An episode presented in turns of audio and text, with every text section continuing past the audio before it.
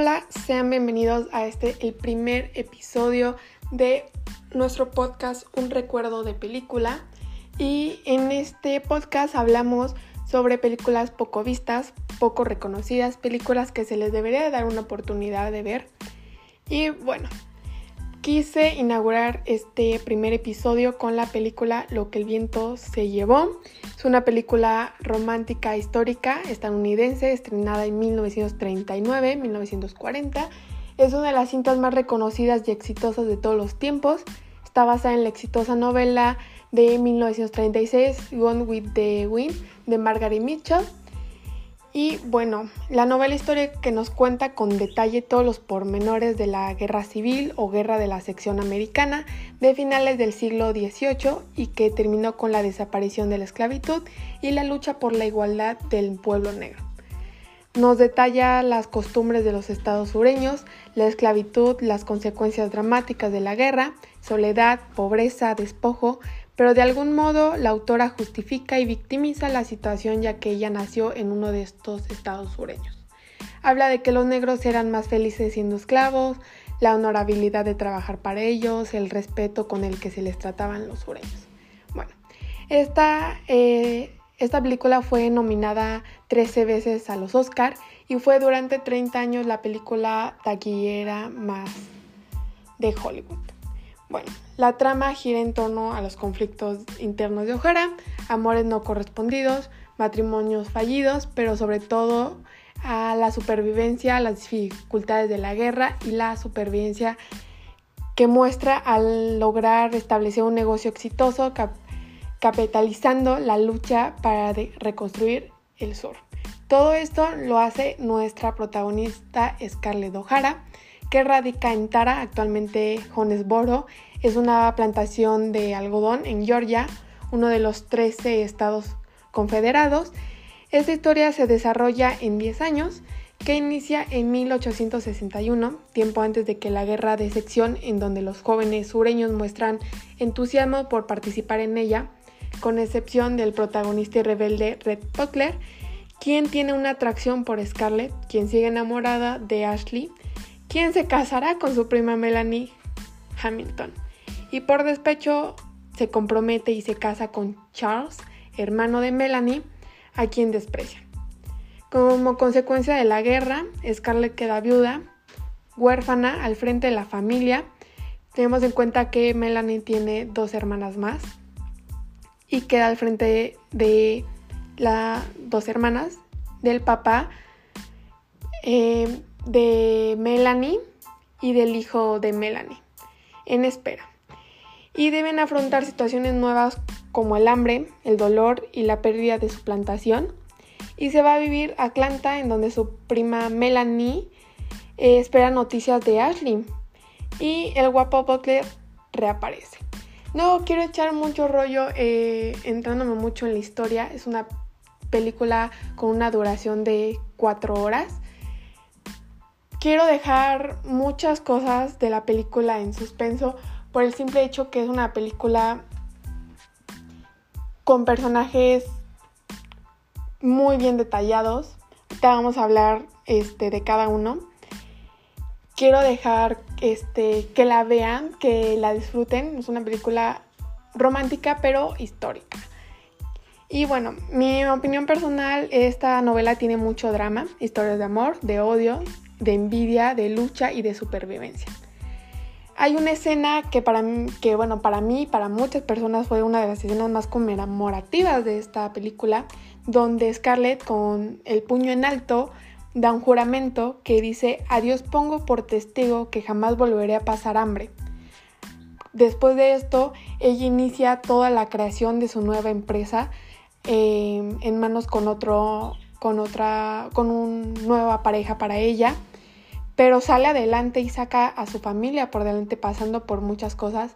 Ese tiempo, este, con la lucha de los sueños con los eh, de los norte con sur, este, muchos este, querían quitarles a los sureños sus tierras y todo, y ella se adentró con los rivales, se hizo, se puso en mano con mano, y muchos la criticaron por eso, por salir adelante eh, acompañada por el enemigo. Bueno, después de decir la frase, que la verdad impacta demasiado, hubo también muchos diálogos impactantes, estupendos, sobre todo los que se producen entre Scarlett y Red, que derrochan ingenio, fuerza, drama e inteligencia, cada personaje con una personalidad y valores muy marcados.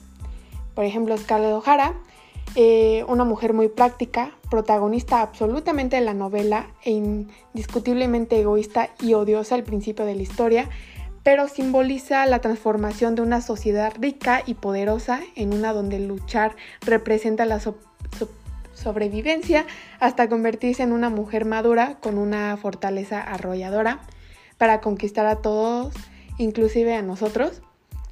Red Buckler, el protagonista, representa el oportunismo y el realismo, la conciencia de la inutilidad de participar en la guerra y sus fatales consecuencias.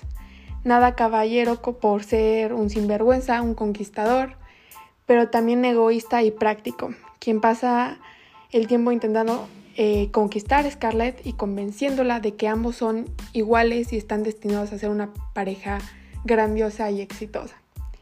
Aldi Wilkins es un tipo clásico, tradicionalista y con todas las viejas costumbres del sur, la resistencia al cambio y terco en no reconocer la derrota. Es el galán de la historia, el personaje honorable, orgulloso y bondadoso, pero también el indeciso, cobarde y flojo, que necesita la fuerza de Scarlett para sobrevivir, así como la de la, aprobación de su esposa Melanie.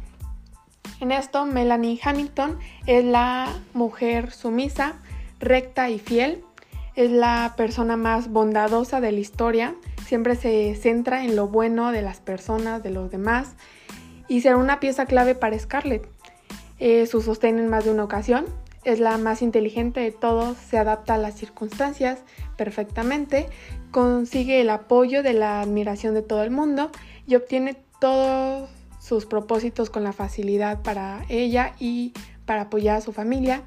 Sacar el mejor lado de Scarlett, tiene un fuerte carácter, pero el físico es muy frágil.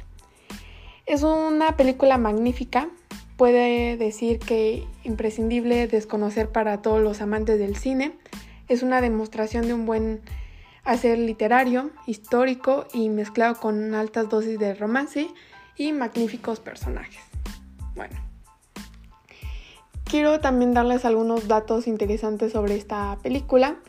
Hay demasiados, pero un dato muy interesante es que esta película la quisieron, bueno, fue censurada durante muchos años por el tema de la esclavitud. De hecho, eh, HBO Max también la quitó durante mucho tiempo, no la han dejado ver.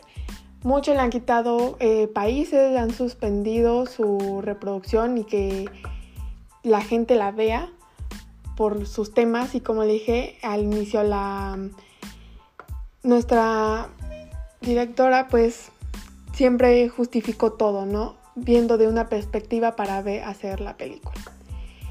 Un dato interesante se puede decir que eh, los actores protagonistas, Vivian Light y Clark Love, los Scarlett y Bartlett, no se llevan demasiado bien. De hecho, más bien despertaron repulsión el uno por el otro. Entre otros casos, este, Scarlett, la protagonista Leigh, alegaba que Gabriel usaba una, dentadura postiza no muy agradable y que su aliento siempre lea a cebolla. Nunca se ve, cuando vi esta película yo vi mucho, mucha química entre ellos, de verdad es muy, este, no sé, no se nota, pero van a ver que el romance se ve, se ve como de un momento a otro del odio pasan al amor, de la desesperación a un amor que termina diferente. Este, hay otra frase icónica después de la eh, frase de Scarlett de adiós pongo por testigo que jamás volveré a pasar hambre.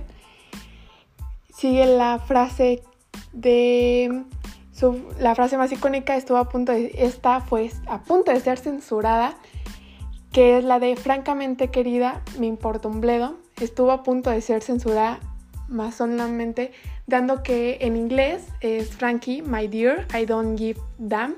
La palabra damn tiene connotaciones peyorativas, sin embargo los productores lograron convencer este, a los censores para pasar por alto el término. Otro dato que siento que es como el más importante de todo esto es que eh, gracias a esta película fue la primera actriz afroamericana en llevarse un Oscar. Eh, su nombre es Hatley McDaniel, que interpretó a Mami, una de las sirvientas de la familia O'Hara, y fue la primera actriz afroamericana en ganar un premio al Oscar, en concreto a la mejor actriz secundaria. Siento que esto es algo que contradice mucho los que dicen que la tienen que censurar. Para mí creo que no se deberían de censurar todas estas películas porque son históricas, son películas antiguas con muchos con muchos valores que por el simple hecho que sí estamos batallando por lograr que se deje lo del racismo, pero es una película que relata cómo era la vida antes y no por eso vamos a censurarla. También fue una de las primeras cintas a color en ganar el Oscar a la mejor película. Este. Otro dato.